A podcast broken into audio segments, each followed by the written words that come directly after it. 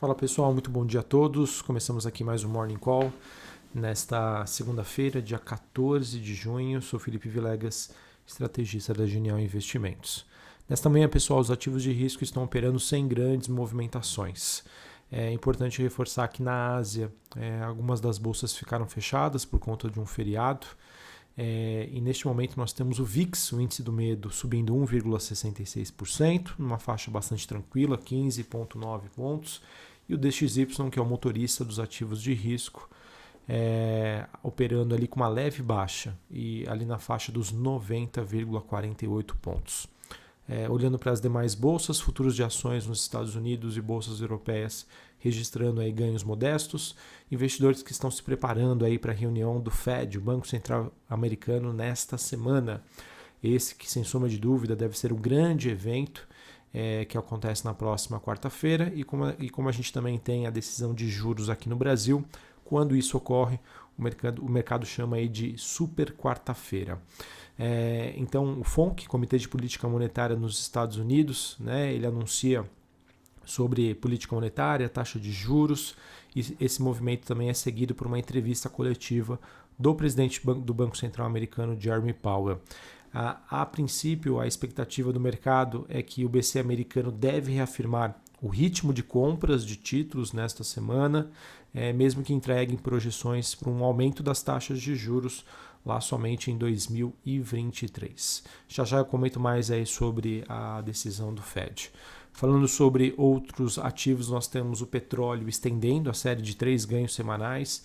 Mercado que segue bastante animado com o processo de reabertura econômica, que pode impulsionar a demanda pela commodity no verão lá no hemisfério norte. Né? E isso se dá com a chegada então das, das férias por lá, do verão, e com o processo de vacinação em andamento.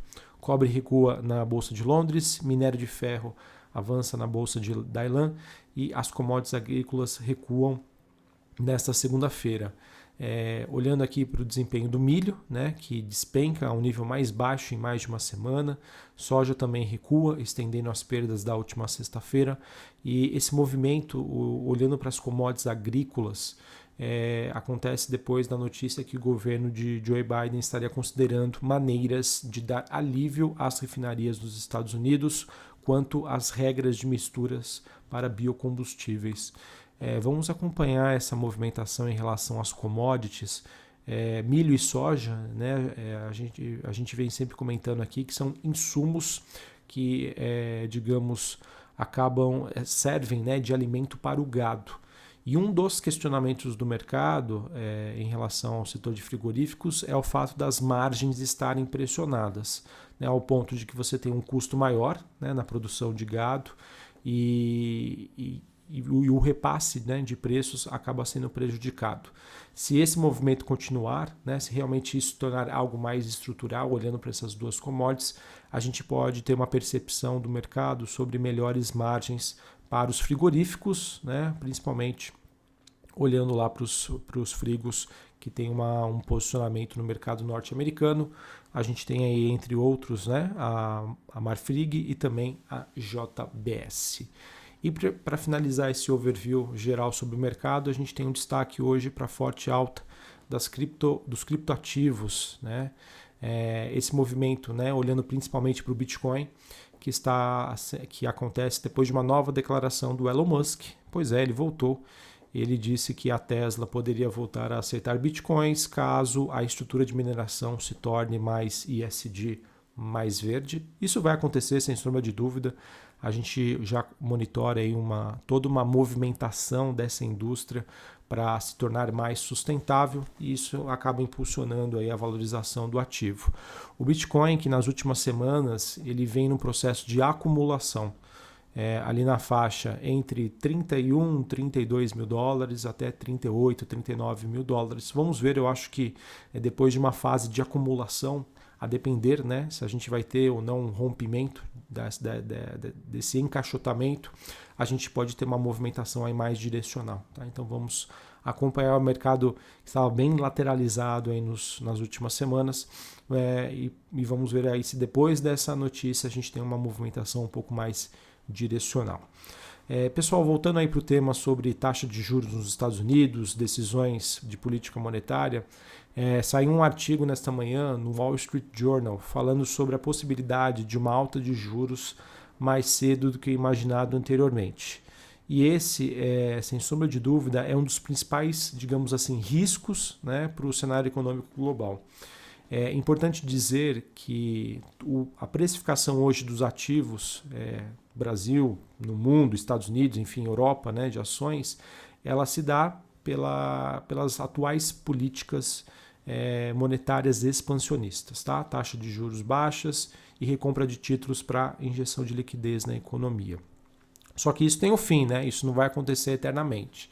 É, e por isso que o mercado acompanha, né? com tanto afim com a questão da inflação nos Estados Unidos, do mercado de trabalho, né? da situação da pandemia, porque são três fatores que vão dar ao Fed argumentos para ele começar essa retirada de estímulos. Então o mercado começa a especular sobre quando esse processo vai acontecer. Mas mais importante, né, pessoal, sobre quando isso vai acontecer, dado que é, sim é importante o mercado ter o direcionamento da política monetária, mas é, pelo que eu percebo, o que está sendo mais importante agora é sobre a sua velocidade. Qual a maneira que isso vai acontecer? qual é a magnitude. Então isso vai ser questionado todos os dias aí pelos investidores. Um processo de normalização né, sobre essas políticas monetárias expansionistas, bem comunicado, pode ser sim digerido positivamente pelo mercado.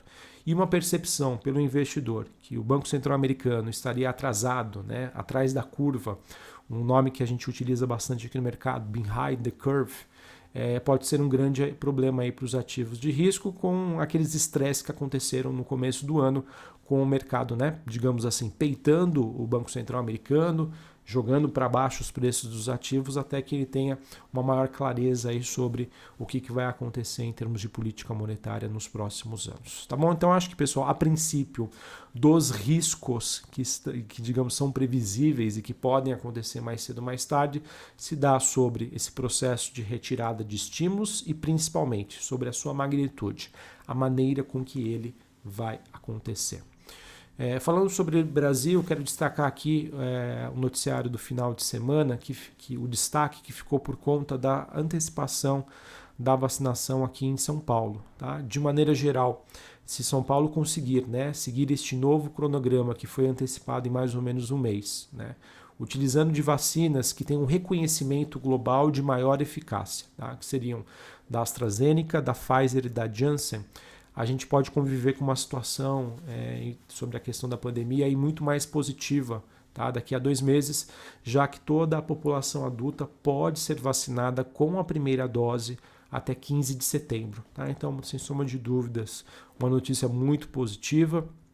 Acredito que será bem recebida aí pelos investidores. É, vamos ver, a gente estava acompanhando o movimento de baixa, né, de realização de lucros para é, setores, empresas dos setores de shoppings. Vamos ver se a gente tem agora, agora uma recuperação com essa novidade, né, nessa antecipação. E mesmo assim, eu vejo que empresas do setor de, de varejo, é, de vestuário, setor bancário, né, é, acredito que essas empresas aí podem é, se beneficiar dessa expectativa de uma vacinação mais acelerada aqui no estado de São Paulo. Falando sobre o clima político da semana, os eventos esperados de acordo com a agenda lá de Brasília, a gente tem o Senado tentando votar a medida provisória que permite a privatização da Eletrobras. Lembrando que essa MP ela caduca no dia 22 de junho. Há ainda uma possibilidade de alteração no texto, que ainda está em negociação, e entre, entre essas possibilidades estão ah, o detalhamento sobre onde devem ser instaladas as novas usinas térmicas e a gás e a utilização de recursos recebidos pela Petrobras por conta aí da venda de gasodutos para custear um fundo que equilibra aí os preços dos combustíveis. São outro, um dos temas aí que são mais ainda discutidos lá no, em Brasília. A gente tem na Câmara o relator da reforma administrativa apresentando o seu cronograma de trabalho, também o mercado está acompanhando, é super importante. É, deputados também podem votar o projeto que trata do ICMS sobre combustíveis. A princípio, o projeto que foi enviado pelo Executivo eh, ao Congresso em fevereiro, ele prevê, entre outros pontos, um valor fixo por litro e não mais sobre a média de preços das bombas. Tá? A definição então dessas alíquotas ela será feita por uma deliberação do CONFAS. Pela proposta, o imposto recolhido será destinado aos estados onde ocorrer o consumo de combustível.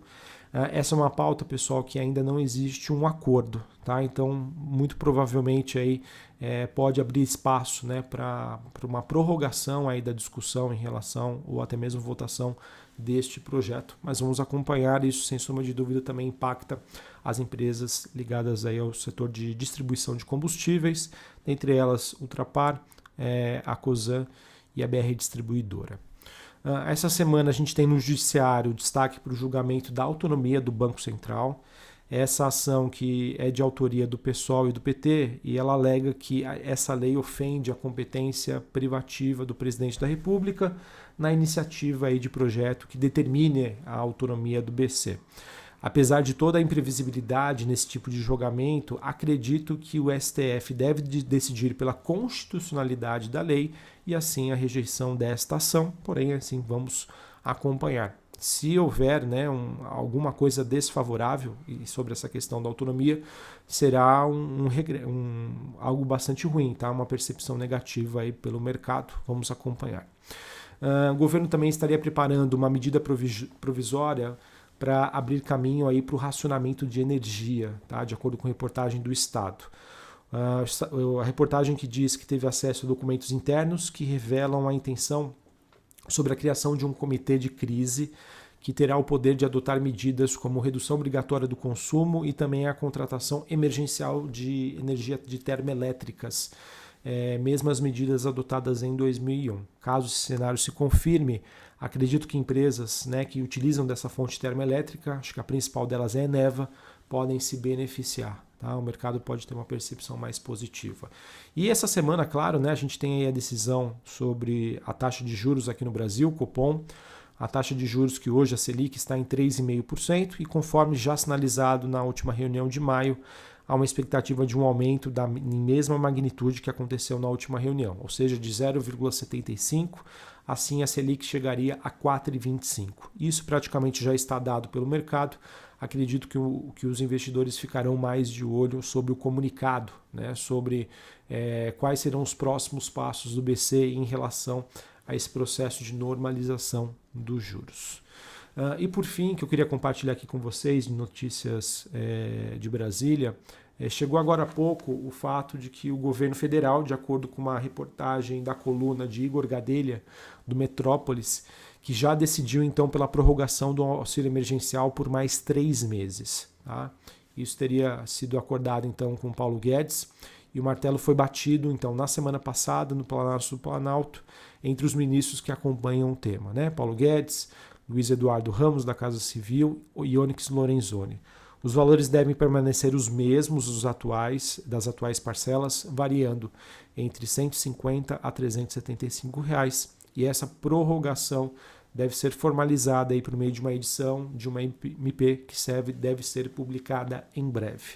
Uh, vamos ver a, a, recepção disso pelo mercado. Acredito que não, não teria nenhuma uma reação muito negativa, mas é aquilo, tá? Mais um questionamento aí sobre a questão fiscal brasileira e, e obviamente esse, essa medida né, ela acaba acontecendo pela maior flexibilidade que nós tivemos após a divulgação de dados recentes né, em relação a PIB, em relação a uma nova reprecificação que aconteceu sobre dívida PIB Brasil, mas é um tema aí super delicado. Tá? Obviamente isso é muito bom para a população, é bom para as varejistas, é, mas vamos ver se, mas, se isso eventualmente lá na frente se transforma em algo é, que o investidor possa se questionar sobre a situação fiscal brasileira. Espero que isso não aconteça, mas vamos acompanhar. Agenda do dia hoje, só para a gente encerrar aqui, pessoal. No Brasil, 9 horas da manhã, dados do IBCBR, né, que serve como uma proxy do PIB, muito importante. 3 horas da tarde, dados sobre a balança comercial. Olhando para o noticiário corporativo, a gente teve mais uma notícia positiva para a Embraer. A IRV, uma, uma das suas subsidiárias, né, a IRV Urban, ela com uma sede em Singapura, anunciou que segue, está com uma parceria com foco na aceleração e desenvolvimento de um ecossistema de mobilidade aérea é, e urbana nos mercados é, da Ásia e do Pacífico. Tá? Então, notícia mais uma notícia positiva para a Embraer. Na última sexta-feira, a gente teve uma matéria do Brasil Journal especulando sobre uma possível é, compra do grupo SBF, né, que é a antiga Centauro, em relação à Tracking Field. A Tracking Field que negou essa negociação.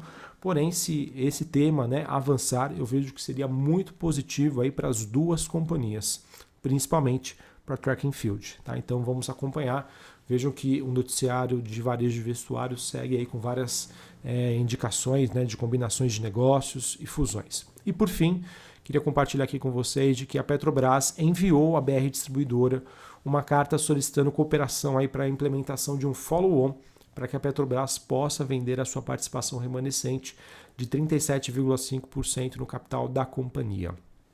É, digamos que esse processo, pessoal, de saída da Petrobras, ele se iniciou, eu não sei se foi há dois ou três anos, em que permitiu né, uma visibilidade pelo mercado de que a BR Distribuidora seria uma empresa aí, digamos, privada. Né? Anteriormente, a Petrobras tinha mais de 50% de participação nas ações da BR Distribuidora, passou para 37,5% e agora ela quer se desfazer aí do restante. Tá? Essa notícia, sim, é muito positiva, eu vejo com visão de mais longo prazo dá maior liberdade e flexibilidade para que a BR Distribuidora siga pelas suas próprias pernas, tá? sem a influência da Petrobras. E claro, pessoal, com a saída de um grande acionista, né, isso, isso a curto prazo pressiona os preços da BR Distribuidora. Beleza? Bom, pessoal, acho que era isso que eu tinha para passar para vocês. Uma ótima segunda-feira a todos, um ótimo início de semana e até mais. Valeu!